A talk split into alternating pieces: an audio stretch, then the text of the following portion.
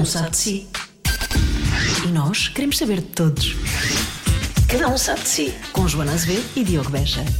O podcast esta semana tem, sei lá, quantas estrelas Michelin? Tem imensas já, não é? Tem imensas e tem muito sabor, Não sei. não é? Ah, a conversa, a conversa Sim. tem. A conversa tem. Você estavas a falar Foi do uma chefe. conversa em si. saborosa. Por acaso foi. Ai, não estou a dizer que ele é saboroso. É, pois, Não, mas, mas parecia, mas parecia que era isso, parecia Longe que era isso. Ele já tem várias pessoas a dizer-lhe isso, não precisa de. Pois é, ele revelou isso. Normalmente as pessoas não falam sobre isso, mas ele revelou que as pessoas, algumas pessoas se metem com ele nas redes sociais. Muitas revelações E de que forma? podcast. E de que forma? Estamos a falar do chefe Avilés, também dizendo que foi saboroso, é mesmo pelas palavras, porque nós foi saboroso porque comemos um leite creme. Um, um Estava creme muito bom. brûlée. Creme brûlée que estava ótimo, efetivamente. Maravilha, ainda estou a salivar com esse creme. Porque foi dada a dica, Temos não de é? voltar, nós, temos de não, voltar. nós nesse dia nem sequer tínhamos almoçado grande coisa. Pois não, porque Vamos estávamos a assumir. contar que o chefe nos de- desse almoço. A verdade é esta. Era tarde, eu vou, não é? vou- eu vou admitir. Olha, vou dizer, eu achei que não, mas, mas também achei. Mas se houver, ao menos não quero estar cheio. Só pois comi eu também só comi, só comi isso. Me comi pouquíssimo, porque pensei, ah, vai haver comida. Claro. Mas não, não só houve um creme brûlée, só houve uma sobremesa. Mas eu pronto. também tive vergonha de dizer, oh chefe, eu vinha a contar com um banquete. tive vergonha. Mas, mas ele depois ofereceu-nos ofereceu-nos um jantar, um almoço. Pois lá, foi, depois eles convidaram-nos para ir lá almoçar, a jantar. Aliás, eh, de- de tipo, o, o nosso, o nosso jantar de Natal acho que vai ser lá. Pois vai. Só porque ele lembrou-se, ah, pois é. nós fomos lá. É muito querido. Fomos para nós, mas é verdade. Obrigado, senhor chefe. Muito. Senhor chefe. É assim que se diz. Senhor chefe, depois mando-lhe uma nude. Obrigado. Atenção, eu não sou maluca, isto tem uma Isto na razão de ser. É melhor ouvir a conversa, É claro. melhor ouvir. Sim, senão agora as pessoas. Imagina eu não agora sou pessoas. maluca agora, e não mando nudes a ninguém. senão agora as pessoas todas a mandarem-te mensagens. Joana, onde é que está o meu nude? Não, não, é? não, Nem quero receber. Que fica aqui já. Mas já enviaste alguma vez, não já? Não, nunca, Já enviaste, nunca. já, já, juro. já, nunca na minha vida eu enviei uma nude. não, não enviei para ninguém, nem para um namorado, imagina. Nem para um namorado mandaste? Não. Nunca na vida, que eu tenho medo dessas coisas. Sei lá, se ele Uma depois pessoa se sabe o que é que passa- acontece a seguir, Ah, não é? Pois, Pois, sim, pois. se a gente separa, ele depois vai pôr a, a nude. Não sei onde. não, não. Nunca faço. Olha, nunca mando nudes para ninguém. E por acaso as pessoas deviam ter mais cuidado com isso. Claro. Eu também acho. Sabe-se lá quem é que está do outro lá, lado. sabe-se lá. Quem é que a pessoa se pode transformar. Cada um sabe de si. Com Joana Azevedo e Diogo Beja. Então pronto, vamos a isto. Eu ia dizer Bora. bem-vindo, digo sempre bem-vindo, mas na verdade nós é que somos bem-vindos, porque estamos a Pois é, gravar no estamos cantinho, não é? Bem-vindos vocês. Pena não chegaram mais cedo porque o almoço estava ótimo. Imagina, o que é foi o almoço? Olha, eu por acaso comi uma moqueca. Uma moqueca Ah. com arroz branco, acho moqueca de corvina e camarão. Gosto muito, é um dos pratos que temos aqui no cantinho. Mas tu tens tempo muito. para estar nos restaurantes todos os dias ou vais um dia Como, um? como são vários, não estou em todos, todos os dias. Mas quando estou por Portugal, ando nos restaurantes, é a minha vida. Mas já não estás ali atrás, ou estás? De vez em Então, quando. às vezes também, no Sim. Belcanto principalmente. No Belcanto. Por acaso há uma história muito gira com o Belcanto. Foi quando eu voltei para a comercial há uns anos. Fizemos aqui o almoço de Natal. Não sei se te lembras. Foi aqui neste, exatamente nesta sala nós estamos a gravar a conversa. E, e eu fui erradamente para o Belcanto. Estive lá a bater à porta, imenso tempo, não sei o quê. Depois liguei, não sei se foi para o João Pedro ou para, para o Ribeiro. Eles disseram, não, não, é aqui no cantinho. Portalhão, olha. Sim. Olha. E eu, eu cheguei Ah, aqui e disse, ah, eu estava ali embaixo. Sim, sim, sim. sim. Ah, mas estou errado. Por acaso tem uma mesa, um almoço de Natal aqui. E dizes tu, não querias mais nada, não? eu achei isso muito giro. Eu pensei, não, não, desculpa lá, eu é que não sabia que era para ali. Eu pensei que era para ali e não era para aqui. Mas isso foi, foi muito giro. É curioso, não é? Tipo, olhares para as, para, para, para as várias ofertas que tens, não é? E a forma como tudo isto cresceu, não é? Sim, Mesmo quando é. vimos aqui, o cantinho é um restaurante absolutamente incrível, mas depois tens ali o Belcanto, lá está. Não querias mais nada, não era? Não, são conceitos muito diferentes. eh, eh, há ainda depois no meio também outros completamente diferentes, que é divertido isso. Eh, às vezes pode criar uma expectativas às pessoas, que é importante também definir bem o que é que as pessoas vão encontrar em cada um, acho que é o grande desafio. Mas a verdade é que o cantinho, este cantinho foi o primeiro que nós abrimos e fez dia 6 de setembro, há dois meses atrás, eh, oito anos. E por isso foi um ritmo alucinante que nós passámos de 12 pessoas para quase 600 pessoas. Ou, 600 ah, pessoas 500 trabalham nos restaurantes pessoas todos trabalham nos restaurantes. Ah, sem contar com o Dubai.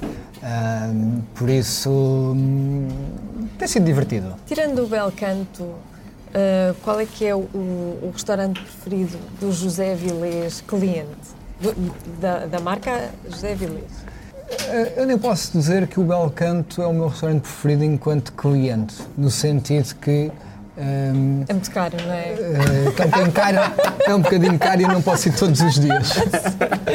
Não, porque, porque, é um restaurante, de facto, pela oferta, uh, é um restaurante, eu diria, mais de culto, sem querer ser mal interpretado, mas ir de vez em quando, numa ocasião especial. Sim, é uma ocasião especial, não é?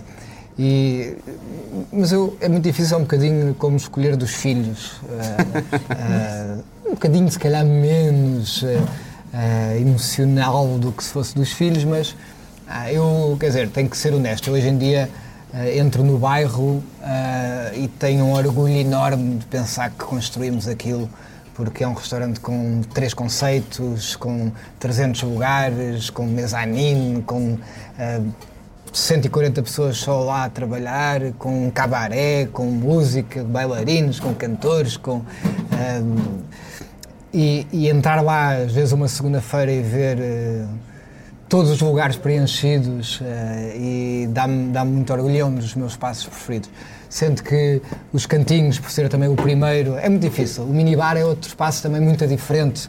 Que, Esse é meu preferido. É, pois. É, é, da maior parte dos clientes portugueses que me falam, falam muitas vezes do minibar. Uh, acho que de facto que é, um, é, uma oferta também muito diferente, num ambiente descontraído, é mais um fun dining. Um, com pratos que de alguma maneira em certa época do Belcanto até se aproximaram de parecenças, mas com preços também muito mais acessíveis. Um, e, e, e, num lado mais com DJ, mais música mais alta, fã, às vezes a malta acaba a dançar em cima de uma mesa ou outra. Assim. não, muitas vezes também, porque eu ponho juízo, claro. juízo do pessoal, não é? Não é? Isto não é moda, não é rádio comercial. Não é? o, o bairro é giro, nós fomos lá fazer um vídeo há uns anos e eu entrei lá e achei que aquilo era tipo um cenário de uma novela. E eu percebo isso que tu dizes, não é? Tu entras lá e aquilo parece que tens imensas histórias diferentes para serem contadas ali. É? É, é, é, é, o sentimento lá quando eu entro é mesmo uh, de um bairro, não é? De um bairrozinho ali que de repente tem uma, tem uma dinâmica muito própria. A taberna com os enchidos, com os queijos, uh, com os pequenos pratos, depois o marisco no meio, depois as varandas lá em cima, depois um cabaré atrás daquilo tudo. As pessoas chegam à porta de, de, táxi ou de Uber, não sei o quê, os estrangeiros não sabem onde é que é o cabaré, lá, não, claro. porque não está em indicação nenhuma e estão, estão ali meio perdidos. e, e, tudo isso faz parte um bocadinho de, de toda esta conversa que nós queremos ter. Uh, e, e, de facto ver uh, é um, foi um projeto muito arriscado pelo nível de, de, de investimento, uh, a dimensão para uma cidade como Lisboa e felizmente corre muito bem, por isso é assim talvez dos que eu tenha também mais orgulho, um carinho especial, mas eu gosto de todos, é muito difícil. Pizzaria que é mesmo aqui ao lado, é um, um dos um dos meus restaurantes preferidos, os meus filhos, uh, pela ligação também, uh, quer dizer, de uma criança às pizzas, o normal, né? muitas vezes ao domingo uh, é o jantar lá em casa, porque vimos aqui buscar, está sossegados que é bom. Eu estou sempre nos restaurantes, ao menos que ao domingo esteja em casa. até tenho uma, uma, pizza com o nome do meu filho mais novo, que foi ele que criou, e, e tem uma pizza lá com o nome dele. Martinho. Porque nós, nós, nós chegámos, eram três já para gravar, e entramos na, mesmo na entrada do, do, do restaurante. Sim e tipo, estava cheio. E eu pensei, não, isto agora às três já vai estar mais calmo e tal, arranjamos uma mesa a um canto, ficamos lá a falar com o Avilés, mas não, está cheio, cheio, cheio, cheio, cheio. Aliás, ainda deve estar cheio, né? porque nós, tanto passou que passaram 20 minutos, 15 minutos, portanto ainda deve estar cheio. Esta... Sim, aqui tá, as pessoas, quer dizer, vão ficando, né? Uma, uma e meia, duas, depois também são estrangeiros, brasileiros. Mas aqui, é estavas a falar disso, de, de, acho que a oferta agora de Lisboa, né? o risco que, que foi o bairro e to, todos os conceitos que, que entretanto foste foste abrindo. Mas também é uma fase muito boa para, para a cidade com, com, com o turismo. Uma fase muito boa, mas acho que honestamente, e eu se calhar também sou responsável por isso, há restaurantes a mais já também. É, há uma fase. Então, esta pergunta que, que eu tinha a fazer, desculpa, esta pergunta que eu tinha a fazer não faz sentido. Hum. Eu, eu, eu, queria te perguntar se o teu objetivo é ter tantos restaurantes como padarias portuguesas que existem na cidade. Não, não, não. não, vai, não vai acontecer então. Não vai acontecer, até porque a situação de consumo de uma e de outra são completamente diferentes, por isso não dá. Não, mas acho que essencialmente quer dizer, acho que se adaptou, ou se, quer dizer, de repente há uma oferta reduzida quando o turismo começa a vir mais em quantidade um, e, e, de repente as pessoas ah, começam a abrir restaurantes um bocadinho a pensar que, há, que dá para tudo. Uh, e isto faz parte, é cíclico em todas as cidades do mundo. Não, eh, eu acho que vai haver no próximo ano e meio, dois, eh, ano, ano e meio, vai haver um ajustamento. Porque há muitos restaurantes, eu acho que pela primeira vez eu sinto em Lisboa que há restaurantes bons vazios. E isso não acontecia. Havia, sempre houve restaurantes vazios, mas não eram bons. E hoje em dia há restaurantes com qualidade e que não têm gente. Porque hum, as pessoas não conseguem comunicar uh, o, sufici o suficientemente bem, porque nós hoje somos uh, vítimas de. Uh, como estamos na rádio, eu pus aspas nas vítimas. Uhum. Uh, somos vítimas de muita informação, não é? De todo lado. Sim. Eu lembro-me, hoje ainda existe, mas quando, também já não vou muito à praia, mas quando era mais novo na praia, passava uma, uma avioneta com aquelas mensagens atrás e como não havia telemóveis, não havia nada, aquilo era mesmo a festa no Cadoc, não sei o quê, festa da espuma no Cadoc. Ah, aquilo de facto ficava, a pessoa nunca mais esquecia aquilo até podia não ir, mas nunca mais esquecia. E hoje em dia a pessoa acorda, pega no telefone, faz um scroll numa rede social, uma coisa nas notícias. E são só aviões com é, coisas, São mil avionetas e helicópteros e não sei o quê. E por isso é muito difícil abrir um restaurante e dar a conhecer esse restaurante.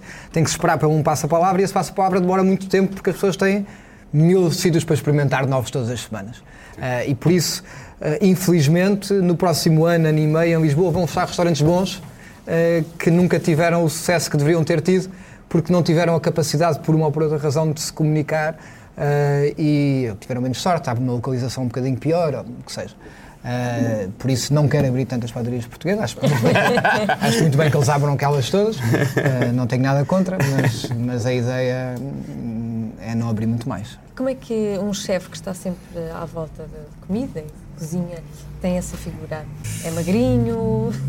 Porque faço exercício, porque me alimento bem, porque também faço alguns sacrifícios de fechar a boca quando tem que ser, é isso que eu tenho mas que essencialmente acho que tenho uma boa genética. É, tenho, tenho sorte, isso sorte. Sim, porque sempre te conhecemos magrinho, na verdade. É, não vario muito, ando ali entre 4 e 5 kg para baixo, mas normalmente quando eu ganho um bocadinho mais peso é quando vou mais ao ginásio, por isso normalmente... É massa muscular. É massa muscular. Aliás, houve aquela capa, célebre capa. Ah, pois é, pois célebre, é. Célebre, célebre. Quase que foi pendurada nos corredores da rádio comercial, há que dizer. Muitas pessoas, muitos homens muitos foram para chefe depois disso. Pensaram, ah, aqui ah, está afinal, uma profissão. É assim, é assim que se faz. Isso é verdade, isso abandonou muita gente. Houve muitos comentários, eu ouvi comentários muitas vezes nos corredores da rádio, posso dizer. Em todas as classes, em todos os meios deste país. E o mundo, e pelo mundo fora. e pelo mundo. Mas ser chefe é um bocadinho uma profissão da, da moda agora, não é? Há, há mais Há, um, já, pessoas, já há uns aninhos. Há mais eh, pessoas a quererem ser uh, chefe. Há, porque, quer dizer, eu, eu, acho que é uma profissão que foi, foi dada a conhecer, não é? As pessoas, ninguém falava dos cozinheiros. Uh, vou dizer aqui uma tipografia. Como posso dizer. É, Mas ele está a faturar agora, não? É o quê? É receita? É, é a impressora que sai o pedido. De, ah, ok. Uh, e, Estou uh, a tirar-vos a conta para depois pagar. Achavam que esta conversa era de graça. Surgiu este aqui para aprender a faturar. E são preços do cantinho ou do Belcanto? Estamos aqui a meio caminho, mas já não é. Uh, não, mas o, o, que eu acho é que, uh, quer dizer, há, há, um. Já há bastantes anos, eu diria há umas boas dezenas de anos, que em França, por exemplo, o chefe tem outro protagonismo e, e vai à sala, e o chefe francês, e no Japão também. Uh, em alguns lugares na China, talvez, mas uh, no mundo ocidental, como nós o conhecemos, só de França, de facto, é que, é que, é que tinha mais. Uh, eu diria que há 15 anos para cá, uh, 20 anos no máximo para cá, começou-se a dar mais atenção aos chefes, quer dizer, não há um canal que não tenha um programa de televisão é de cozinha em prime time. É mais coisa, menos coisa, sábados ou domingos, ou não sei o quê. Quer dizer, mais coisa, menos coisa, os canais principais têm todos alguma coisa de cozinha, que é uma coisa extraordinária, não é? Antigamente as pessoas iam aos restaurantes e os cozinheiros não saíam lá de dentro e ninguém sabia quem é que era. Quanto muito conheciam o chefe de sala, uh, e era com o chefe de sala, o cozinheiro começa a ganhar mais protagonismo, começa a ganhar mais destaque. Infelizmente, o chefe de sala começa a ganhar menos, que é um disparate eh, porque na verdade devia ter, devia ter continuado com o mesmo protagonismo e não o chefe vir a substituí-lo. Uh, e de repente o ser cozinheiro passa, uh, em alguns casos, quase uh, ou parecido a ser rockstar, porque há, há, uma frase do Oscar Wilde, há mais de 100 anos, em Inglaterra, que dizia que há três maneiras de se destacar na sociedade, que é alimentar a sociedade, entreter a sociedade ou chocar a sociedade. E a verdade é que os chefes de cozinha fazem um bocadinho dos três hoje em dia. E por isso têm muito impacto. Né? Entretêm, sem dúvida, alimentam, já alimentavam antes, mas também chocam com coisas diferentes hoje em Não, dia. Sim. Com pratos que servem, com combinações, com televisões, com. E por isso tudo isto, mesmo sem sabor e sem cheiro, a televisão conseguiu ter uh, um, um, programas de cozinha, que já tem há muito tempo, mas de, de repente instalou-se nas nossas casas. E, dizer, nós, na rádio comercial, fizemos história com o primeiro Verdade. programa de cozinha de rádio, Exato. porque não tinha não cheiro, vê, não, não tinha cheira. sabor, mas também não se via. Sim. E conseguiu-se e, e, tinha. E com sucesso, e com grande sucesso. E tinha sucesso, tinha sucesso. Queria que vocês, vocês a dizer, não eu dizer. Não, Pois ia só acrescentar o chefe sou eu no fim, mas. Uh, não, quantas vezes é que ainda te perguntam se tens um pilão, o chefe és tu? É verdade. Provavelmente ainda te dirão confirmo sempre, eu confirmo sempre. Só, discretamente, só, só aceno, só faço assim com a cabeça. Uh, mas sabe que tinha que acordar muito cedinho. E aquilo achei Era 8, que... Eras 8 e um quarto, não é? Portanto, era, não, e depois tinha que acordar muito que... cedo e, e, e, não. Porque eu chegava lá sempre 7 e meia para preparar as coisas e já não via os meus filhos irem para a escola e era a parte que me gostava e por isso acabou por eh, não continuar. Quem sabe um dia o chefe eh, volta. Vá para a tarde, um, para o pé de nós. Há um programa muito simpático à tarde. Sim, sim. Mas, eh, a, tarde, a tarde também não é. Mas a tarde, depois eu entro. O meu problema é que eu, no ritmo de trabalho, a tarde já não consigo pensar em mais nada, que já é. Se eu não trabalhasse à noite. Eu ia à tarde, o problema depois é ir trabalhar à noite. A grande vantagem da tarde é também levar para a rádio os restos do almoço. Olha. Foi ao pequeno almoço eu nunca consegui. Nada, nunca dava para levar nada. Vamos, vamos lá esclarecer isto tudo. Eles convidaram-me a primeira vez porque achavam que eu ia levar muitas vezes mortos. Coisa que não aconteceu. E ao fim de um ano e meio, não sei o que, eu sei, ah, vamos chegar aqui. Não, não veio umas vezes, não tenho que reclamar por acaso. Então, e que características é que tem um bom chefe, um bom cozinheiro? Eu costumo dizer que não conheço nenhum bom cozinheiro que não seja generoso. Eu acho que é logo assim a primeira.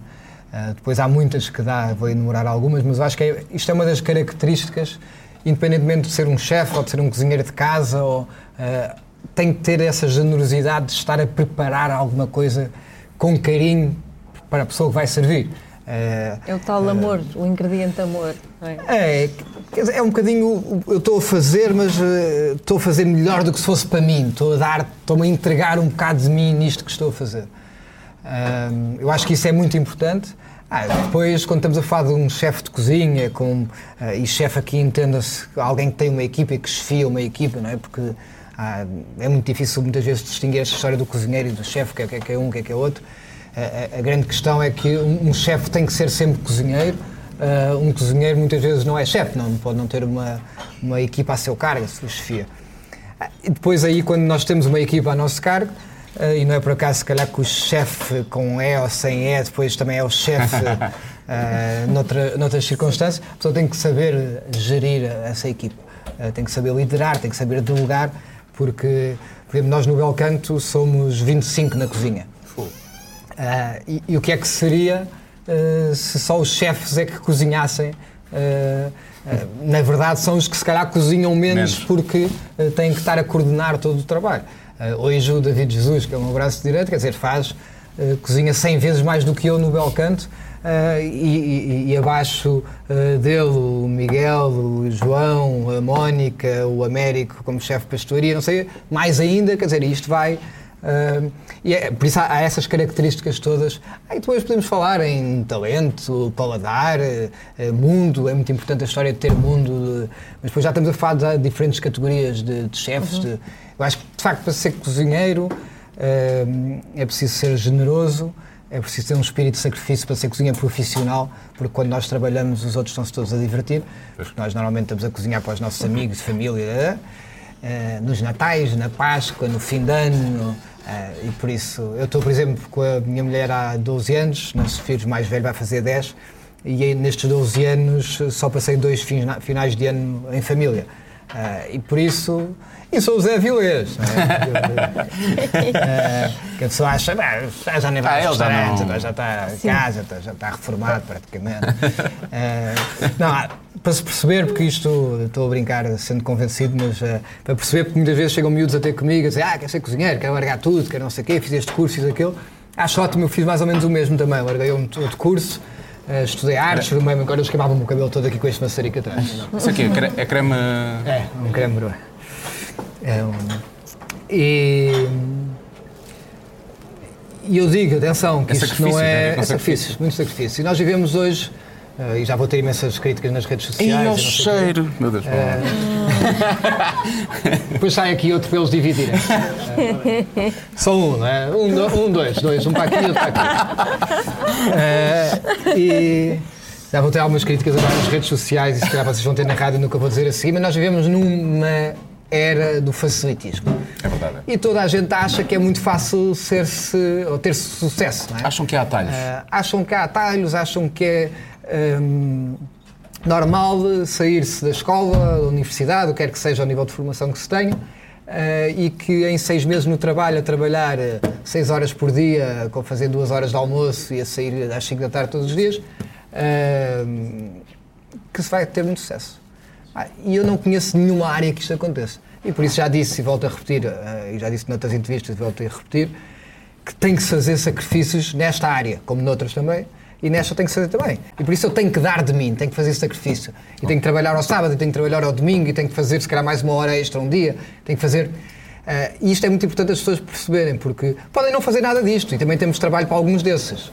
Ah, mas nunca vão passar dali. Sim, mas não, não, exato, não há uma evolução. Porque a pessoa diz assim: eu quero aparecer nas revistas, quero aparecer na televisão, eh, quero ter um bom ordenado, quero ser um chefe famoso, quero não sei. Mas atenção, eu não gosto de trabalhar à noite, porque à noite não sei o quê, eu não gosto de trabalhar aos fins de semana. Ok, se a pessoa almoçasse às 11 e jantasse às 5 da tarde, se calhar isto estava para compor qualquer coisa. Se ao fim de semana ninguém eh, fosse jantar fora, almoçar. Tá. Agora, de facto, isto é uma indústria que vive do divertimento e entretenimento das pessoas e dá-se a horas que normalmente as outras estão em casa ou a entreterem-se. Nós, inclusive, eh, temos alguns horários especiais para algumas pessoas para poderem ir para casa à noite ter com os filhos. Ahm, Sim, é incrível que essa generosidade passa também pela gestão das pessoas, não é só pela, Claro, pelo amor que se dá na, na- na cozinha, não é? Eu acho que aí depois a empresa, eh, eu acho que as pessoas fazem também estes sacrifícios que eu faço, eh, ou alguns ou parecidos, ou, também porque veem que eu também Também faz. Também Sim, faço, é e por eles também. De, há- há- houve nos últimos anos, felizmente, em Portugal e no mundo inteiro um bocadinho, uma humanização da, da, da profissão, na cozinha, na restauração em geral. Houve, houve reduções de horários, houve uma série de... ah, agora, há, há coisas de facto que não é possível, não é? Tal história, se a pessoa janta às nove e meia da noite, alguém tem que estar a servir um jantar às nove e meia da noite. Ah, não dá para abrir os restaurantes só nas horas que... ah, e por isso há, de facto, horários que as pessoas entram às 10, saem às 13, entram às 6, saem às 10 da noite, uma coisa assim. Por acaso, uma vez fui, quando fui a Cabo Verde e na Ilha da Boa Vista havia um restaurante, era, o- era um dos poucos que havia na altura, já foi há muitos anos. Dizia, abrimos das 7 às 8. Era um restaurante, abrimos das 7 às 8. E eu pensei, é justo. ou jantas a esta hora ou não há jantar. A outra pessoa se calhar gostava de jantar tarde ou jantava um bocadinho mais cedo. sim. Não sei, eu Era na minha assim, leitura eu tinha é visto das 7 da manhã às 8 da noite. Por isso não sei. Pode ter sido. Ah, podia ser isso também. Não era isso. Não, não, mesmo não, só era, era uma hora. Era É mesmo uma hora de naquele- jantar. Eu acho que o chefe estava a brincar, não era mesmo para trazê-lo em Não estava, creme, não, Mas não obrigado. estava, não. Ahm, Ai, eu adoro isso. tirar uma foto. Olha, eu não sou nada de doces, mas eu adoro. Tem um aspecto incrível. Eu, eh, nós não abusamos de ninguém. Sim, claro. Ah, e, e eu sou, quer dizer, tentamos ao máximo, até damos, até damos um dia de férias no dia de, dos anos. Confirma, Raquel. Na verdade. Raquel está ali, confirma. Tá- Estás quase a ter o teu dia de folga. A rádio Já também. tive, foi a semana, há duas semanas. Ah, a sério? Não foi? Ah, pensei que. Não sei, não sei se vocês vão pôr isto para o ar antes, mas não. Foi 24 de outubro. Ah, eu pensava que era 24 de novembro. Então, muitos parabéns. Chegado aos 40, hã? Olha, já somos E dois. então, como é que é ter 40 anos? Não Olha, faço ideia. muito bem. Estou, acho que melhor do que nunca. É. Às vezes engano-me e digo que tenho 39, também só foi há duas, três semanas, eh, mas também pouca gente perguntou a minha idade até agora.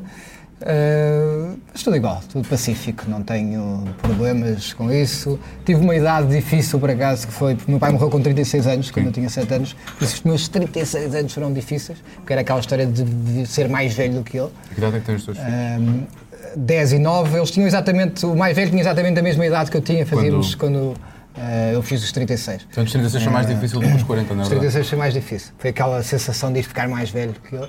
A partir daí agora é até aos 90, mínimo. Ainda para mais, com essa boa forma física, não é?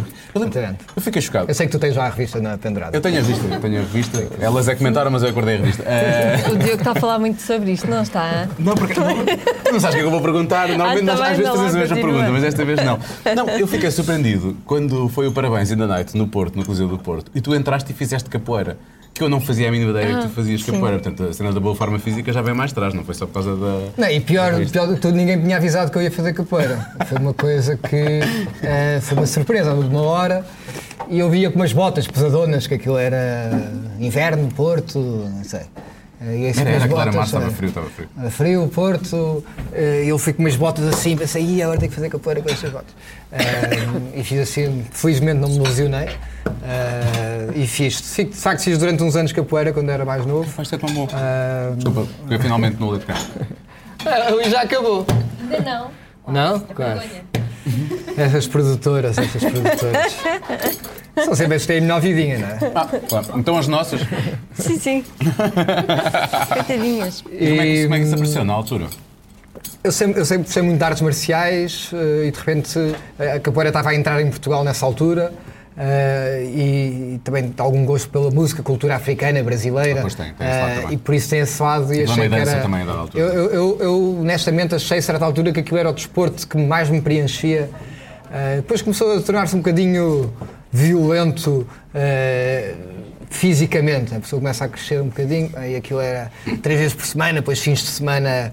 eh, e, e por isso, quando eu começo a ter que cruzar com outras atividades, nomeadamente profissionais, eh, já não conseguia, eh, já não conseguia fazer. Eh, depois fui perdendo alguma elasticidade, mas eh, na altura até lembro-me que é- faz tudo descalço e, e tinha bolhas, bolhas nos pés nas primeiras semanas, depois de repente cria-se uma capa, tipo esta crosta do leite creme. eh, e- Eu vou continuar a comer, não é? Por causa dessa imagem que eu vou parar de comer. Isso é um bocado quando se toca a guitarra e depois é ficamos com as pontas dos dedos com, calos. com calos. Com É. calejados, os pés com calejados e a partir daí depois. As pessoas vão. Mas diverti-me muito, diverti-me muito a fazer. E tem esse lado também da, música. de- não é uma dança e os brasileiros ficam quase ofendidos quando é, se diz que é uma dança. É de facto uma luta, uma arte marcial. eh, Começa com os escravos, eh, eh, bastante violenta até em algumas grupos de capoeira no Brasil. eh, ao ponto de uns até tinham tipo umas lâminas nos dedos dos pés e os outros usavam uns, uns lenços de seda no pescoço para não serem cortados, tipo Peaky Blinders quase, mas da capoeira. Peaky Blinders da capoeira e sem ser no chapéu. Ah, e, mas, é, mas depois tem uma. A história da dança é porque os escravos disfarçavam depois e fingiam que estavam a dançar ah, quando eram apanhados, a- mas na verdade estavam a treinar para lutarem. Era para, para, para conseguirem. Diz, é como tudo da história, e das, mas não se tem a certeza, mas, é a história. Realmente faz sentido, efetivamente. Ah, e de- de- desse mundo que falavas há pouco, uma vez estamos a falar dos escravos do Brasil, e de- isso começaste a fazer cá, capoeira. Nunca, sim, nunca sim, teve a ver com a interferência de, uma viagem ao, ao Brasil ou coisa do género. Não, quer dizer, tem, tem, tem a ver no sentido de, das influências. Eu, a primeira viagem grande que fiz, porque tinha, tenho família no Brasil, ah, foi ao Rio de Janeiro, tinha 13, 14 anos. ah, e, e foi assim uma viagem que me marcou muito. De repente é chegar a um- uma terra que, mesmo tendo muita ligação, é completamente diferente. é? Ah, nós entendemos tudo o que eles dizem, é? percebemos tudo o que eles dizem. Eles não percebem nada do que nós dizemos. É verdade. Uh, uh, Lembro-me bem de estar naquela fase de começar a, a sair à noite e meter-me com miúdas e só havia oi, Oi. oi, oi, porque tudo o que eu tentava dizer ao ouvido elas não entendiam nada e só diziam oi, oi. Uh, E eu pensei assim: tenho que melhorar muito o meu português do Brasil para conseguir levar um beijo de alguma. Senão não me E sabe. conseguiste? Uh, Começaste a e depois cantar, uma, e depois uma, mas isso já foi da segunda vez que fui, por acaso. Uma disse-me assim: olha, vai continuar a falar ou vai beijar? E eu pensei: hum, Ah, então é isso. então é isto. Então melhor é outra- nunca falares e Somos beijar isto, é, o- isto é outra história, então. Ah, e, não, e, aí- e aí, quer dizer, hou- houve uma. uma, ah, não por esta resposta desta miúda, mas houve uma, uma, uma paixão imediata pelo Brasil. Passei lá. Não, houve uma internacionalização, vamos já assumir Uma isso. Houve, internacionalização. houve claramente uma Que internacionalização. vale claramente um risco mais grosso no cinto. Obviamente. Não, é- não vale só um tracinho, Não, tipo, não, isso é- marcador mínimo. Houve uma internacionalização. ah, em terras internacionais, Lá lá está. internacionalização. Exato, exato. Sim. Vale mais ainda? Porque a história da imigração e da internacionalização. Ah, mas pronto. Ah, mas de facto fiquei sempre uma ligação grande ao Brasil, por a família também que tenho lá, ah, mas porque eu ah, passei o agosto quase inteiro no Brasil este ano. no Rio a filmar o programa da Globo, Sim. um, o Mestre do Sabor. E o Brasil está a passar uma fase complicada, não é? de segurança, politicamente instável, para, para só dizer isto. Uh, e, e eu, mesmo com isto tudo, a energia daquela cidade é uma coisa que, que me fascina. Sim, vale a pena, não é? Me fascina, vale mesmo a pena. E o programa uh, foi gravado todo durante o verão? Não, ainda não está terminado, ah, mas gravámos grande parte, vou voltar agora, depois, em dezembro. Uh, e, mas estive lá 20 e tal dias, uh, em agosto. Não coincidiu muito bem, porque foi as férias dos meus filhos cá, mas, mas pronto, aí trabalho é trabalho. Uh, mas uh, eu acho que essa cultura que eu vi na capoeira na altura tem a ver também com este prazer que eu, que eu tive a primeira vez que fui ao Brasil e depois voltei muitas outras vezes. Mas eu falava, oh, estávamos a falar da capoeira, portanto tem a ver com o Brasil, mas não tem a ver só com isso. Deves ter feito muito mais viagens que te inspiraram depois para esse tipo de coisas, não é? Quando abres, uh, quando abres ali. Uh... Isso. Depois, quer dizer, praticamente tudo entre viagens internas no país, não é? Que é muito importante também viajar-se no Até país. Até a nossa cozinha é maravilhosa uh, e, e, é diferente. E de repente, uh, mesmo em Portugal continental, quer dizer, o ir uh, ao norte, o ir ao, ao, sul, o ir ao interior, o ir ao litoral, o, que se vê de diferente, o que se vê de variedade, de gastronomia, perceber-se a cultura, a identidade, e depois as viagens todas que se faz aos olhos de um português que faz parte de um povo com história que há 500 anos atrás conquistámos 54 países, ou mais de 54 países. Chegámos pela primeira vez a países que o mundo inteiro não faz a mínima ideia. Uh, há as colónias, as ex-colónias conhecidas, e depois há uh, mais umas dezenas de países que nós fomos os primeiros do mundo ocidental a chegar. E isso faz, quer dizer, deixámos a tempura no Japão, levámos o chili para, para a Tailândia, um, um, dos principais sobremesas da Tailândia, que é o Phuai Tong, que são os fios de ovos, iguaizinhos. Os próprios caris na Tailândia diz que foram os portugueses uh, que passando pelo uh, pela Índia e depois Moçambique, depois chegando à Tailândia, levaram caris, depois uh, usavam era o leite de coco típico da região e por isso são caris diferentes com os leites de coco de lá. Dizer, uma moqueca não é muito diferente de uma caldeirada, em vez de azeite leva óleo de endê e leva leite de coco pelos escravos africanos vindos da África que, que, depois ficaram nessa zona da Bahia, nessa zona do norte um, litoral brasileiro. Uh, e por isso Uh, a riqueza e, que a pessoa começar a perceber e de repente vai ao Líbano e, e servem termossos uh, com uma cerveja e nunca tinha visto em mais parte nenhuma no mundo, uh, só cá. E de repente começar a pensar como é que estas relações também do Médio Oriente e dos árabes, e nós somos o único país da Europa, tirando uma pequena zona de Andaluzia e nas Canárias, que existem, mas nós em quantidade somos o único, existem receitas com coentros à séria. De resto, com coentros frescos. De resto, não há lado nenhum. Uh, nós temos arroz branco para acompanhar uh, vários pratos, como guarnição, como só há praticamente na Ásia e na América do é. Sul, na América Latina. Quer dizer, na Europa não há, são arrozes não sei o quê, são é. os risotos, são outros tipos de arroz. E por isso, quer dizer, temos umas influências claras de, das descobertas, das invasões, da, e por isso as viagens vai ligando uma série de pontos que nós, sem as fazermos, não conseguiríamos ligar sozinhos, ou pelo menos demorava muito mais tempo a fazê-lo. Um, e... e... a sopa, de onde é que veio? Também há pouco E a sopa? a sopa é talvez dos primeiros alimentos que há, não é? Do... Mas também é uma coisa muito nossa, não é? A sopa de legumes. É muito nossa, mas por exemplo a canja, que é alguma coisa muito nossa, é uma coisa que vem da China, uh, que é o congee. Uh, que ainda por cima o nome é muito parecido. Pois é, pois é. Conge e canja, uh, e claramente é uma coisa que vem da, da China.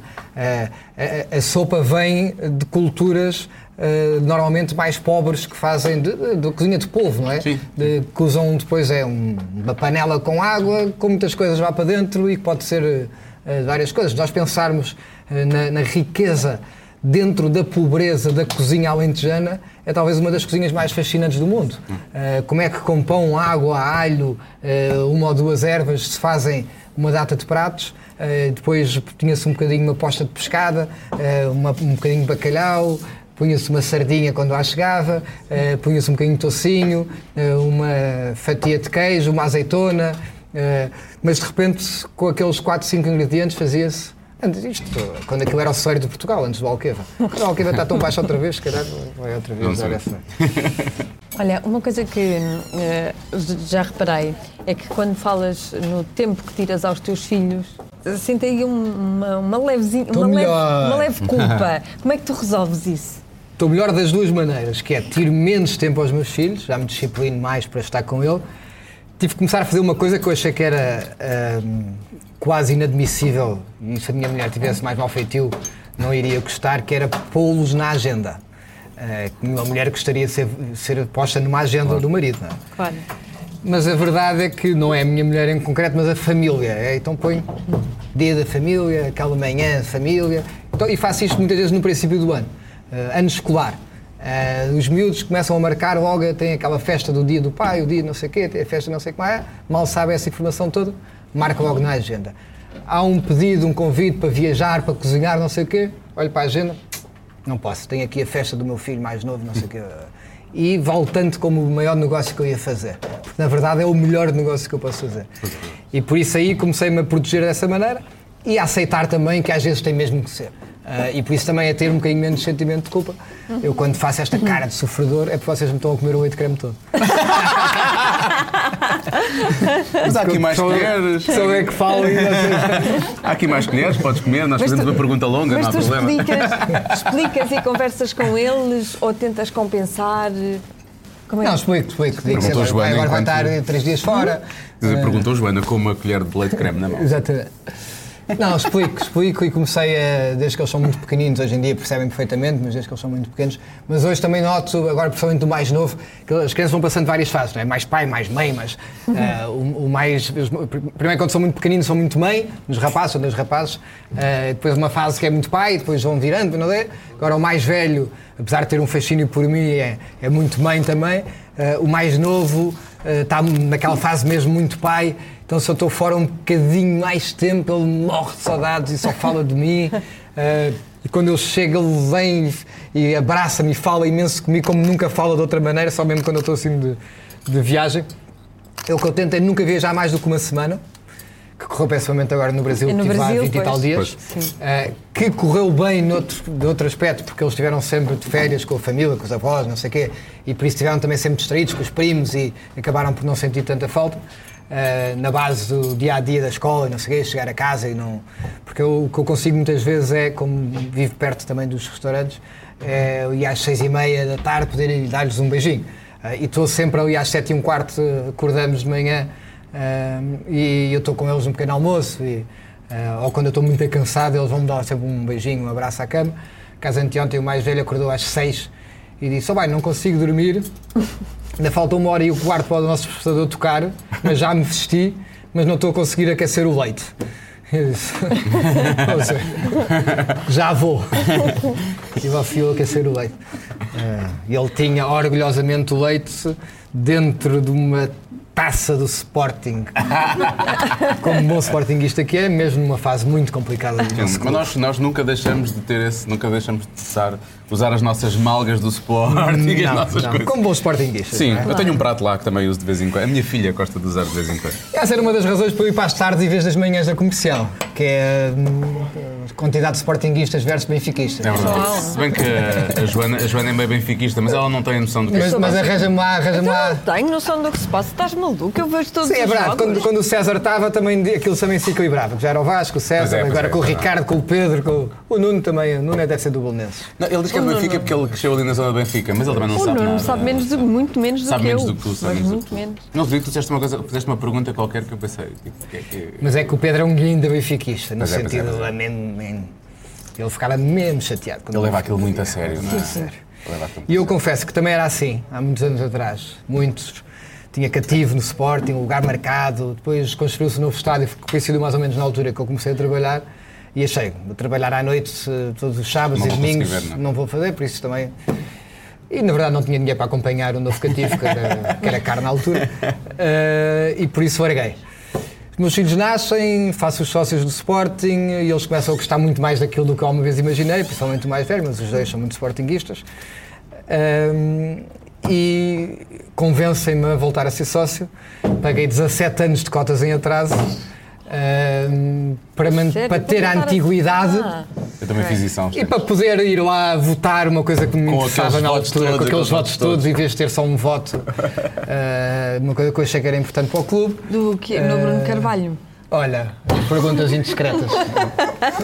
Nós temos uma conversa sobre isso no último podcast. Tu não vais mesmo comer leite de creme? Olha, não há nada já. É não tiro mais. Olha, onde é que está o microfone disto? Olha aqui o leite de creme que eu estou a comer.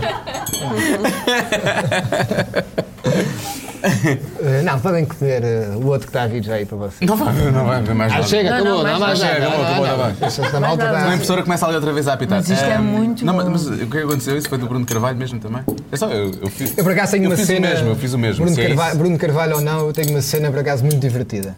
Que é eh, o meu filho José Francisco, mais velho, mas só fazem um ano de diferença, por isso também não é muito mais velho. Quando fez anos, há dois anos atrás, pediu-me de presente de anos, em vez de ter festa, em vez de ter presente e não sei o quê. Achei isso por acaso eh, bastante engraçado. Uma criança que quer sempre as festas, os amigos e mais presente. Queria ir ver o Barcelona Sporting, na altura, uma fase eliminatória que o Sporting foi. E eu fui com ele, fomos os dois só. Vimos o Barcelona Sporting, perdemos. Claro, mas não isso já estávamos à sabia, espera, não estávamos à sabia. espera também de outra coisa. Por acaso conseguimos bilhetes bons, estávamos lá embaixo ao pé dos jogadores suplentes que estavam mesmo na bancada, ele tirou fotografias com todos. Acabámos a tirar uma fotografia com o Bruno Carvalho, curiosamente, nessa noite. Eh, e depois voltamos no dia a seguir no avião. Eh, isto até acho que se tornou público a certa altura. Eh, vínhamos no avião eh, e quando a hospedeira, uma das hospedeiras de bordo está a dizer eh, senhoras e senhores, senhoras e senhores, estamos agora a aproximar-nos de Lisboa, ah, volta depois volta a jogar. E teve um momento brilhante, entre aspas, que disse e viva o Benfica. E o avião vinha cheio De de Sportinguistas. Sportinguistas Ui. porque era o avião a seguir De ao jogo de regresso. Do- E, e ela disse que mesmo a disse- provocar. Ela disse viva ao Benfica porquê? Deve ter visto cascóis. Viu uma data de cascóis de Ah. Sporting e não sei o quê, Ah, e achou que ia ter graça. ah, Para ok, provocar. ok, para ter graça, Achou que ia ter graça.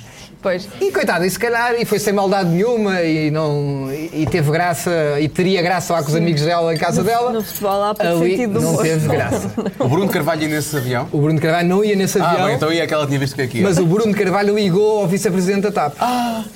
E, e mais do que isso, estava um, um grupo da Juveleu, ou pelo menos que diziam que era da Juveleu, não sei se era ou não, dentro desse avião. Levantaram-se, começaram a querer bater na hospedeira. Ah, coitada da senhora. uma gritaria. Houve, ela teve que se esconder no cockpit praticamente. Começou uma, aquel- aqueles cânticos só com palavrões Sim. direcionados a essa menina. O meu filho olhava para mim e tapava os ouvidos, tipo a achar, pai, eu não posso ouvir estes palavrões todos. Aterramos e felizmente achei eu que era eh, com. Sem o autocarro, aquelas passadeiras para- para as com- mangas, para as mangas, que era uma manga. Mas não. Mas foi uma coisa genial do aeroporto de Lisboa que entramos numa manga, descemos umas escadas e entramos numa caminhoneta. E por isso tinham estado, entretanto, uns lá a tentar defender a hospedeira e começaram aos caldos lá dentro, não sei o quê, eu a afastar o miúdo, achei que íamos todos levar uma sova. E foi divertido essa ida. As pessoas são tão irracionais quando, quando mete futebol. Quando mete futebol, não sei. Eu acho que foi por isso que eu também não. Me afastei um bocadinho, porque já tenho coisas para me chatear. também. Mas hoje em dia sofro, mas sofro quando o meu filho diz: Opa, o Sporting é o melhor! Eu sei, não é, mas nós gostamos mais dele. Pois é isso. Acho que nós temos sempre essa capacidade para conseguir lidar com a situação. Eu acho que é um Mas de bocado. facto, quer dizer, não é o melhor nesta Não, fase. o, o Francisco, que é o meu filho, tem um, o pai de um amigo dele que mente. Diz, o Sporting ganhou, é campeão. Há uma criança que vive numa realidade alternativa há é 18 campeão anos. europeu, é campeão Eu agora no nacional, mundo é futebolístico, campeão. agora no mundo futebolístico tenho uma sorte, que é sou primo do Domingos Duarte, que é ex-jogador do Sporting, eh, que teve emprestado ao Bolonenses, depois aos Chaves agora e depois eh, ao, ao Deportivo da Corunha e agora foi comprado, defesa central, foi comprado pelo Granada e foi convocado há quatro dias para a seleção. Sim, sim. E por isso os meus filhos, ao menos temos esse orgulho na família. Sporting. Não.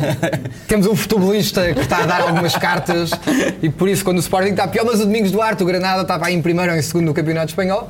E diga-se que hoje em dia jogar no Granada é melhor do que jogar se calhar em qualquer Sim, sim, equipa da, da Primeira Liga em Portugal, porque a competitividade de um, de um campeonato com, com o outro não se compara.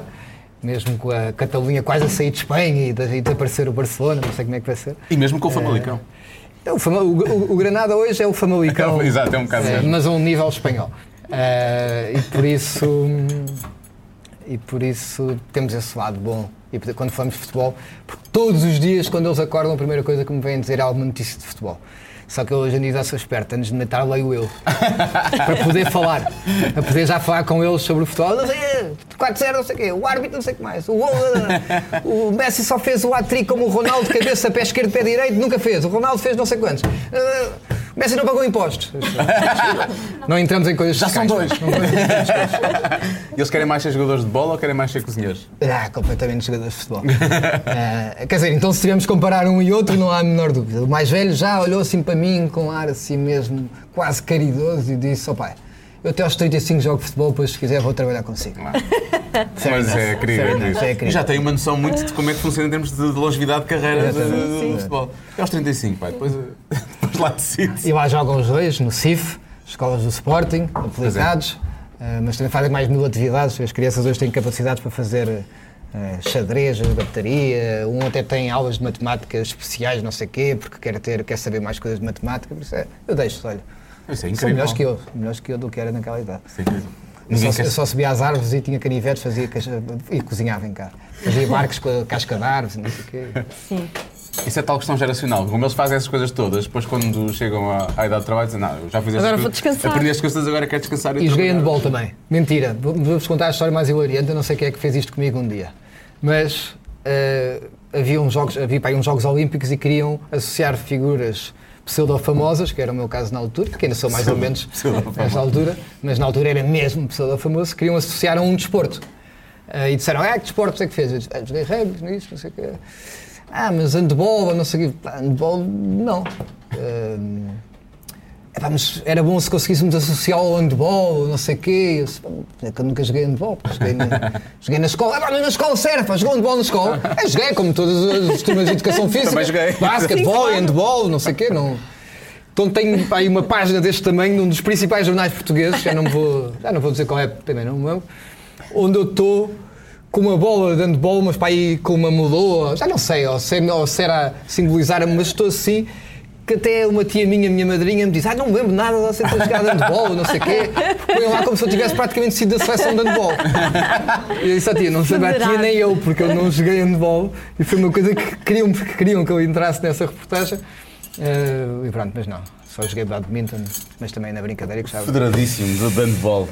ali como pivô, ali sempre.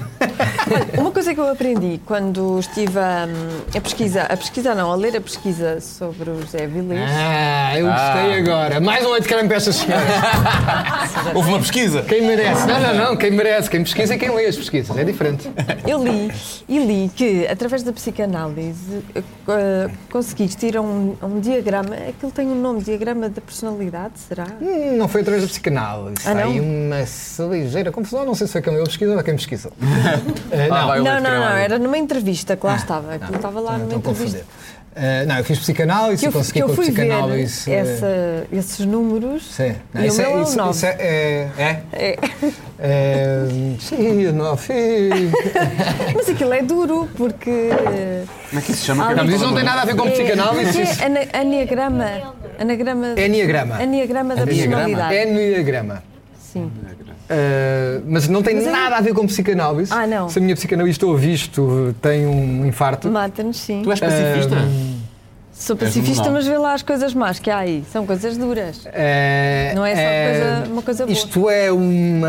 hum, Também não é uma ciência, mas é um, É um processo de autoanálise. é um estudo será? que nasceu há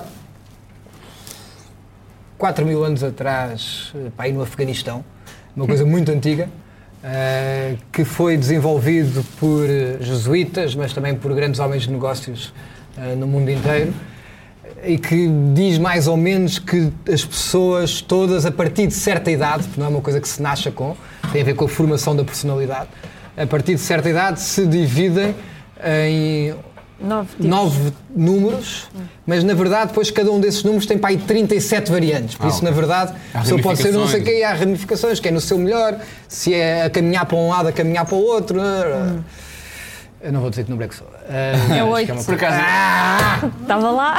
E o que é que isso significa? O 8? Estava lá. Já vou procurar, vou procurar. O 8 é, por acaso é impressionante. Oito é- o 8 é, é só coisas boas. É só coisas boas. Não, não, é já lidando, vi. eu sou preguiçosa. Líder é bom para um chefe. O 8 é, tem, Tem a muita ver com característica de liderança. E isso é a partir de que de- idade? Eu acho que é para aí dos 21, por Ok. isso estavas no limite. Fizeste assim no limite. Mas e como é, que, como é que isso depois surgiu? Isso não teve a ver com a psicanálise, então? Isso Não teve nada a ver com a psicanálise. Eu, na verdade, fiz juntamente com a minha mulher eh, aqui no São João de Brito. Eh, porque dá para fazer também em casal, para os casais se conhecerem melhor. Aquelas... Ah, portanto não é uma coisa que é evidente. Nós, não, nós não- sozinhos É- não conseguimos chegar lá. No- É isso? 90% das pessoas que dizem que fazem um teste em casa e que são não sei o quê é, é mentira. É mentira. É mentira. Tem, há um processo de alguém que faz mesmo, tanto que eu, isto já não, não tenho a certeza, mas são uma série de sessões e para aí as duas ou as três primeiras sessões a pessoa que me estava a fazer, que é um grande especialista, talvez dos maiores que há em Portugal, estava enganado no meu número. Uh, Por isso não é nada, por isso eu até me ri quando as pessoas dizem eu sou não sei qual, eu sou não sei Ah, mais. é. Não. Tem, é um processo que se passa, que se tem que. Então vou parar com este teste Faz, online que eu estava aqui a fazer. Estava a fazer um teste online. Estava a dar o 35, ainda por cima, não é? Como Eu estava a multiplicar. Mas nunca já. tinha ouvido falar disso. Foi a primeira vez que ouvi falar neste anigrama. Eu gostei, depois comprei uma série de livros sobre isso e para- e estudei um bocado. Eh, e porque eu gosto assim dessas coisas meias alternativas também. É que o 8 tem coisas como desafiador, o patrão, tipo liderança, não é? O protetor, mas também o confrontador e o adepto da luxúria. Tenho isso tudo. Fala-nos disso. Confere. Confere. Todas essas coisas, mas isso provavelmente terá a ver mais, algumas com mais com áreas pessoais, outras mais com áreas profissionais, não é? Não, isso tem muito a ver também. O 8 está ao lado do 9 e do 7, não é? Como é e por isso pode ser um 8 mais próximo do 9 ou mais próximo do 7. E depois também há dentro desta, que faz uma circunferência assim como uma estrela, não sei o quê. Depois também há o 8 que caminha para, vê lá aí. O estás dois, aí? talvez. Caminha para o 2 Ou e para o cinco. caminha para o 5. É. E depois há um 8 que caminha mais para o 5 que tem um determinado perfil e um 8 que caminha mais para o 2 que tem outro determinado perfil. Isso é que convém não fazer isto na net e ir ao São João de Brito, não já percebi. Pois. isso tem que, quer dizer, tem que ser, é uma coisa para se fazer, tem que se fazer à séria, porque pode até levar a, a- pessoa a achar que está a conhecer. Eu acho que a pa- a parte importante nisto, até em termos eh, profissionais, é a pessoa depois começar a perceber um bocadinho melhor das pessoas e perceber, porque depois há, há uma parte interessante no Enneagrama que é no meu melhor e no meu pior. Eh, E no meu pior, por exemplo, o 8 é dos poucos números que em vez de se matar, mata o outro. Eh, Para o melhor e para o pior, mas não sei o que é que isso quer dizer. Eh, Se calhar o outro merecia, vamos assumir. é, porque depois os outros muitos cometem suicídio, porque, é- quer dizer, é no pior quando a pessoa está mesmo epá, No limite. no limite. E depois há no meu melhor e as coisas que se é capaz quando se está no melhor. Ah, E, e- e- poucas vezes nós estamos nos extremos, não é? Nós estamos muito aqui no meio e é bom tentar perceber o que é que nós na nossa vida temos que mudar ou podemos fazer para subir nesta escala do nosso melhor e perceber se somos mais generosos, somos mais eh, sabe, menos invejosos, menos não sei o quê, não sei o que mais e ter eh, esta ligação, esta relação desta de subida e descida. No, no- no nosso pior, somos uns bandidos e E quando o, Trump é o 8. quando o espelho. E também, para aí, mas- Quando o espelho nos devolve uma, uma imagem que não é assim tão positiva, Quando bebo, o que é que se faz? eu quando bebo, não tem nada a ver, olho para o espelho e, Ah. e não me reconheço muito. Mas não sei se é. Sério. Sério. Acho, que- acho que fico uma cara diferente. Eu fico- e, não, e não preciso beber para cair, porque isso nunca Sim, faço, sim. ou raramente faço. Parece que os olhos fico- estão assim a sair, parece que os olhos estão a brilhar muito e ficam vermelhos, é assim uma coisa não. Eu é, fico ruivo, não, estou a gozar. É, O Ed Sheeran. Transformas-te no Ed Sheeran. mas vou responder à tua pergunta. O que é que Desculpa, faz? Estou um Sim. bocadinho a desconfessar, só Não porque me comeste o creme todo. É, Tens aqui, O que é um- que tens, faz? tens aqui umas duas boas colheres. Eu vou dizer uma coisa. vou combate? dizer uma colher e combate, meia que a Joana acabou de tirar. Com base aceita-se algumas coisas. Eu, eu acho que acima de tudo, ainda começa a colher, estou a ouvir tudo. Mas estava a pensar na minha, estava a pensar na minha resposta. Não, eu acho que acima de tudo temos que. eh, eu, eu acho que se nós conseguirmos deixar o mundo um bocadinho melhor do que nós o encontramos, eh, o nosso papel na Terra já está mais ou menos cumprido. Eh, nós, eh, quer dizer, criou-se. eh, há um tempo li um livro, por acaso, um dos livros que me marcaram muito, eh, que o Homo sapiens. Eh, cá, o Homo, Homo Deus Sim, e o Homo sapiens. Ah, agora não lembro o nome dele. é um nome difícil de dizer. Mas é difícil, eu mas sim, ele. Não vou saber, saber dizer também. Ah, uma das coisas que foca aí, noutros livros que eu andei a ler à volta disso, que é ah, das poucas coisas que nos distingue, nós humanos, dos animais, é que nós conseguimos contar uma história. Não é mentir, porque o macaco, ele tem lá esse exemplo, o macaco sabe mentir, sabe dizer, quando estão num cacho de bananas, sabe dizer aos outros, vem o leão para os outros fugirem para ele comer as bananas todas sozinhos. não. Mas contar uma história. Ah, e o mundo ah, contou muitas histórias. o montar uma empresa é uma história, quer dizer, a pessoa cria uma pessoa para uma empresa, não é? Uh, eu não vou, sem querer ferir suscetibilidades, mas quer dizer, religião, quer dizer, é uma história muito bem contada, independentemente de ser mais verdadeira, menos verdadeira, é muito bem contado. Como é que se consegue contar para um, um mundo inteiro, um, um, mundo, e entre aspas, uma história de. Quer dizer, o que, é, o que é que faz a pessoa de facto rezar todas as noites que reza ou ir à missa todos os domingos? Eu rezo todas as noites, para, para, dizer, por isso não estou mesmo a. Eu, eu acho que... É o livro mais vendido do mundo, portanto, isso Sim, pode ser. Uh, eu, eu, o que eu acho é. Uh, a história do branco e do preto não existe. Não é? Existe muitas vezes o cinzento. Uh, e por isso nós uh, vamos fazer alguma coisa mal, vamos fazer uh, alguma coisa que não está tão certa. Há, há, pessoas, por exemplo, que se vão muito abaixo quando alguém lhes faz alguma coisa muito grave, algo, algo que consideram muito grave. Eu confesso que já me aconteceu isso. Hoje em dia, se calhar há para aí quatro pessoas ou cinco pessoas no mundo que se me fizessem alguma coisa assim eu ficaria chateado. Agora, eu ficaria muito chateado se eu fizesse alguma coisa a se calhar centenas de milhares de pessoas. Uhum. Quer dizer, eu preocupo-me em eu estar bem e já não tenho ilusões de que o mundo todo vai estar bem. Esta história. Quer dizer, nós vivemos numa contra-informação de tudo e mais alguma coisa, até de valores morais. Sim, de atitude. Uh, porque hoje o que é verdade há 50 anos atrás não era verdade. Uh, por isso hoje está-se a pôr pessoas na prisão ou está-se a, a, apontar o dedo a pessoas que fizeram coisas há 50 anos atrás uh, que na altura era mais ou menos normal fazer. Não vou dar exemplos. Mas de facto a sociedade evoluiu muito, a tecnologia evolui muito mais rápido do que a sociedade. o que aparece, quer dizer, os meios de comunicação, não sei, evoluem muito mais rápido do que a própria natureza. E depois ainda há duas sociedades, ou dez, ou quer dizer, eh, o que nós hoje achamos completamente normal eh, para outras pessoas, quer dizer, há, há muitos sítios no mundo que é completamente normal a pessoa ter cinco filhos e morrer em três. Sim. Ou morrer em quatro. Uhum. Infelizmente. Mas... Uh, uh, é mesmo normal para eles. Isto é um horror. Para nós é a pior coisa que a pessoa pode imaginar. Para quem tem filhos é a pior coisa que se pode imaginar. E por isso, quando nós falamos que o mundo mudou, que o mundo evoluiu, que não sei o que, não sei o que, é um mundo que nós conhecemos. Não é um mundo. Nós, a, a, qualquer, a qualquer parte do mundo, em menos de 10 horas de avião, nós temos crianças a morrerem à fome. Qualquer parte do mundo. Uh, e às vezes estamos a discutir uma merda qualquer, uh, desculpem lá. Não é mesmo isso? Uh, discutir uma coisa qualquer de. Ah, e por isso eu relativizo muito também, às vezes. Ah, fiz isto, fiz. Sou o primeiro a pedir desculpa, sou ótimo a pedir desculpa. Porque não tenho medo nenhum, não tenho problema nenhum. Tenho, às vezes até posso ter mal feitiço, fiz não sei o que, sei que mais Respirei fundo meia hora depois, olha, não tiveste razão, mas eu também perdi a cabeça, não devia ter falado contigo assim, peço desculpa. Vamos seguir. Uh, quer dizer, tento não fazer as porcarias para não ter que pedir desculpa o tempo inteiro, uh, mas acho que a palavra desculpa também uh, existe para, para ser usada, como existe o obrigado e se faz favor e etc etc. Não, não é o etc. Mas o etc também. Também, também se pode usar. Uh, e, e, por isso acho que é importante também às vezes relativizarmos. Nós vivemos e a formação cristã uh, muitas vezes também nos dá Uh, nos educa um bocadinho num sentimento de culpa. Não é? Ai, fizeste isto, não sei que, vais-te confessar, deste um beijinho na boca àquela mulher.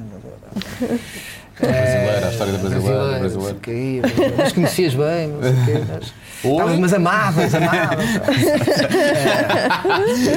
é. e, e por isso nós às vezes temos aquele sentimento de culpa que é qualquer coisa que façamos, achamos que somos culpados e que somos. Uh, eu, hoje em dia, não, apesar de já ter exprimido aqui ou expresso muitas opiniões, uh, ou exprimido mesmo, acho que as três coisas, exprimido, expresso, exprimido, uh, não tenho opinião sobre nada. Em concreto, porque é tudo tão uh, subjetivo, é tudo tão uh, falso no sentido que agora a história dos vegans, agora a história agora todos, ninguém pode comer carne, agora volátil, agora é tudo muito volátil. É tudo muito volátil. Uh, e antigamente trabalhos científicos demoravam anos a fazer e hoje com dois polos nas redes sociais da uh, Kim Kardashian são não sei o quê. Uh, só tem um rabo maior do que a outra. Uh, Cuidado, está ali a Marta. A Marta é tipo a maior seguidora em Portugal da, da, Kim Kardashian. Por acaso eu vi agora este olhar ali. É melhor não ferir suscetibilidades. Cuidado, não ferir suscetibilidades. Já conheci a Kim Kardashian. A sério? Ah, ah no Dubai? Olha. Não, em Paris. Ah, em Paris. Cuidado, a Marta agora vai aproximar-se. Como é que quer saber tudo? Como é, é que aquela cheira? Quando ela estás fala, a saem uma notas de música pela boca. Já estás a uma pessoa da Kardashian. Já viste? Estás a uma pessoa da. Mas quer dizer, não, não estás a uma pessoa que eu não sabia apresentar. Só a conheci. Eh, E como é que ela é no trato? Ah, eu conhecia num, num evento. É ótima no trato. No trato, é? Mas, Não, olha, não no tato, atenção. É das pessoas mais fantásticas que Eh, Não faço ideia, tem imensas qualidades, de certeza. Deve ter.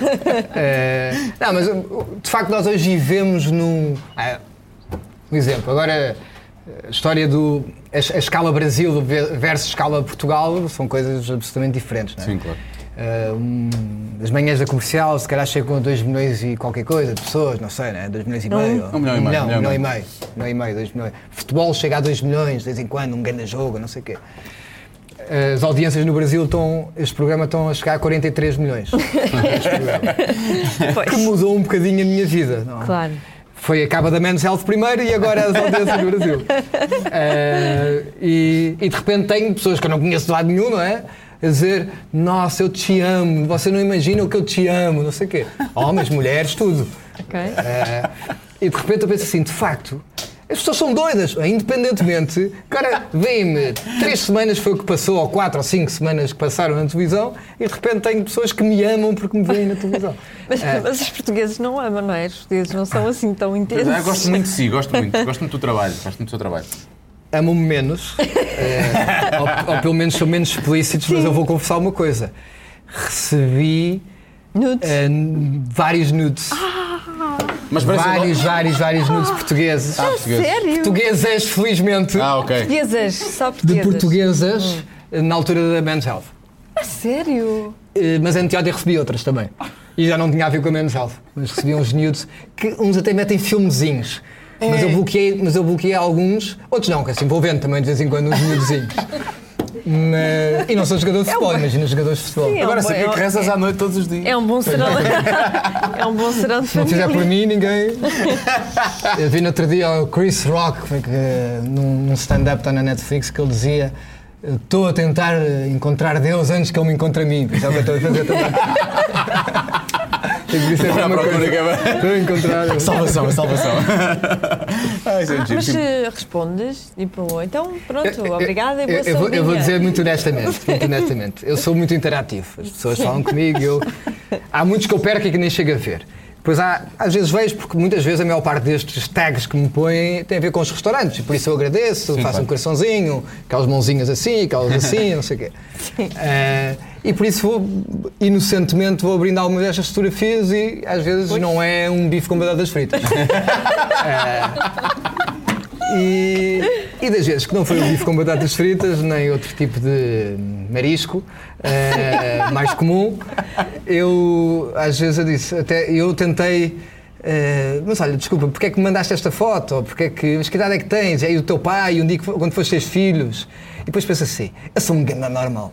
Parece o Diogo, o Diogo também é pessoa- assim. uma pessoa que Olha, me está a mandar fotografias nus. Eu tive essa mesma conversa com uma miúda que mandou. o Diogo é assim também, igual. quando recebe também. Eu disse, eu não digo Querem mesmo? O que é que ela- que é que dizia?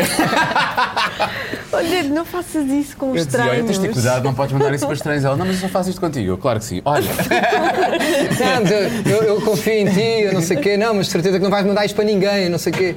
Isso, eu não vou mandar para ninguém, mas porquê é que me estás a mandar a mim? Porquê é que não sei o quê? Porquê é que não sei o que mais? Uma, depois outra, não sei, depois pensei, sério, não vou responder nada, comecei a bloquear, depois percebi que havia duas delas Que eram amigas. mais, não, que eram mais psychos e que iam mudando os nomes. ah, aparecem novamente. Ah, e por isso reaparecem. Ah, não sabia Ah, já não se fazer. chamam Carolina 1, 2, 3, 4 e chamam-se Marisa 5, 4, 5, 5, 4, 2, 1 e de repente, mas eu nunca mais me esqueci daquele rabo, por isso eu lembrava-me. mas eu reconheci-lhe o rabo. A tua mulher ouve podcast. Eu, eu- eu sou um livro aberto, tudo o que eu falo aqui é o que eu falo Não, eu imaginar, em vez de, de verem séries na Netflix, diz, vamos lá ver o Então que é que, o que é que recebeste Então hoje? vamos lá é que ver. Vamos lá Mas é engraçado depois que também, é que também há claramente, e o Herman José admitia-se comigo no programa dele, a dizer então, a comunidade gay ficou muito contente com essa capa da Men's Health, não sei o quê. E por isso também há, obviamente, assédios eh, Sim, do, claro. do outro lado. Ah, e é engraçado porque eu, quer dizer, publicamente sou heterossexual, E também não Mas só publicamente. Mas quer dizer, sou assumidamente heterossexual e por isso, quando um homem se dirige a mim, normalmente põe com todo o respeito, mas acho muito bonito, ou assim. Há, há assim um cuidado. eh, as mulheres aí atiram-se mais para fora É, de e é pé. só um elogio, é só um Eh, E é elogio, só um não é? elogio, com todo respeito, acho muito bonito, gostei muito daquela capa, a minha vida mudou com aquela capa, não sei o quê. Então, forrei o quarto já é daquela. estranho. A minha vida mudou com aquela capa, já é estranho. O Zé agora estava a ler as mensagens que eu lhe mandei. Forrei o quarto com aquela capa, claramente fui eu que lhe mandei, porque ele bocado estava a dizer isso. Sim, mas o elogio é normal. Agora mandar logo nudes e vídeos e coisas. Sim, sim, mas, é- mas é um bocado essa. Isso tem sido mais o comportamento das miúdas. Não sei, acho que é. Acho que principalmente ainda não perceberam bem as redes sociais E e, o o perigo, perigo, que isto sim. é. Pois não. Mas tu tens dois rapazes, não é? Ah, tenho dois rapazes. Mas tem, tem que ter o mesmo cuidado também. Claro. Sim, mas eu tenho uma menina, portanto eu penso sempre, olha. Já é quem? Tem 11. Olha, como eu mais velho, olha, está quase lá também. Manda aí fotografias para ver se eu depois faço. Eu eu espero uma boa resposta em relação a esta pergunta. Tu tens a melhor resposta, tu podes dar a melhor resposta de todas. Está bem. José Avilés, ou Avilés, como diz a nossa produtora mais nova, que acha que tu te chamas Avilés. As pessoas chamam-te isso, chamam-te Avilés. Quem é mais nova? É. é ali a pequenita. Há muita gente que me chama Avilés, mas vou corrigir, não tem acento e é só Avilés. Oh, viste pequeno da Kim Kardashian? Mas, mas pronto, não, eu não conto aqui a Kim Kardashian. Pronto, eh, se tivesse de usar um adjetivo para descrever. Se calhar é melhor eh, Não, não, mas agora vou- fazermos esta vou fazer a pergunta. pergunta. Não, é o- Faz um desenho. Não, se tivesse um adjetivo, é que nós estávamos aqui mais à vontade, mas entanto chegou o teu, o teu cozinheiro e mas ele vai ouvir e vai, vai. vai. Ah, bem, Provavelmente até poderá responder também se quiser.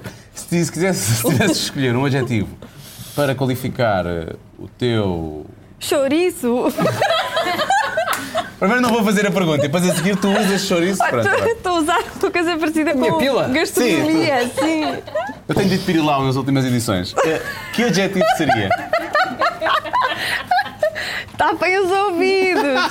Eu vou voltar, eu vou voltar a como nós começámos mais ou menos esta Nós também fizemos esta pergunta ao nosso entrevista. chefe, não foi ou não? Nós fizemos esta pergunta ao nosso chefe. Acho que fizemos. Vosso chefe com E? O, O nosso chefe com E. sim. Sim, sim, sim. Não, achei que tinha outro chefe sem E. Não. Não, não, não, não. Isso é Eu vou voltar, eu vou voltar eh, um bocadinho ao princípio desta entrevista porque é, é engraçado como é que o- a vida Dá a e o volta. mundo dá a volta e que por isso vou dizer generoso. Eu pensei que ias dizer que era um pilão, mas está bem. Muito bem, muito bem. Beleza, muito obrigado. Muito obrigado. obrigada. Gostei muito. E obrigado pelo creme, Acabou os oito cremes já. Cada um sabe de si. Com Joana Azevedo e Diogo Beja. Olha, generoso porque nos deu o creme brûlée, percebes? É verdade. É E deu-nos eh, informações e deu-nos tudo o que tinha naquela altura. Por acaso, é verdade, é, é daquelas coisas. Um chefe com tantas estrelas Michelin, que tem tantos restaurantes para gerir, mal chegou a hora e aquilo, o serviço estava mais ou menos despachado, ele veio sentar-se à mesa connosco e, não- e ficámos ali de conversa sem, e todo o tempo que ele teve foi para nós. Pois é foi. verdade. Portanto, efetivamente é generoso a vários, a vários níveis, É pelos vistos. generoso. É muito generoso. Ainda Bom, estamos conversados na próxima semana. Outra pessoa muito generosa, não é? Quem é? Joana? Pergunta quem? Eu vou dizer só. É. Ah, eu ia dizer- ia dizer-te o monumento e dizer-te o nome do monumento e ias logo chegar lá aos ambos. Os ambas. E aos ambas. Querido. É, é isso que queres dizer? Está bem. Não é? É. Cada um sabe de si. Com Joana Azevedo e Diogo Beja.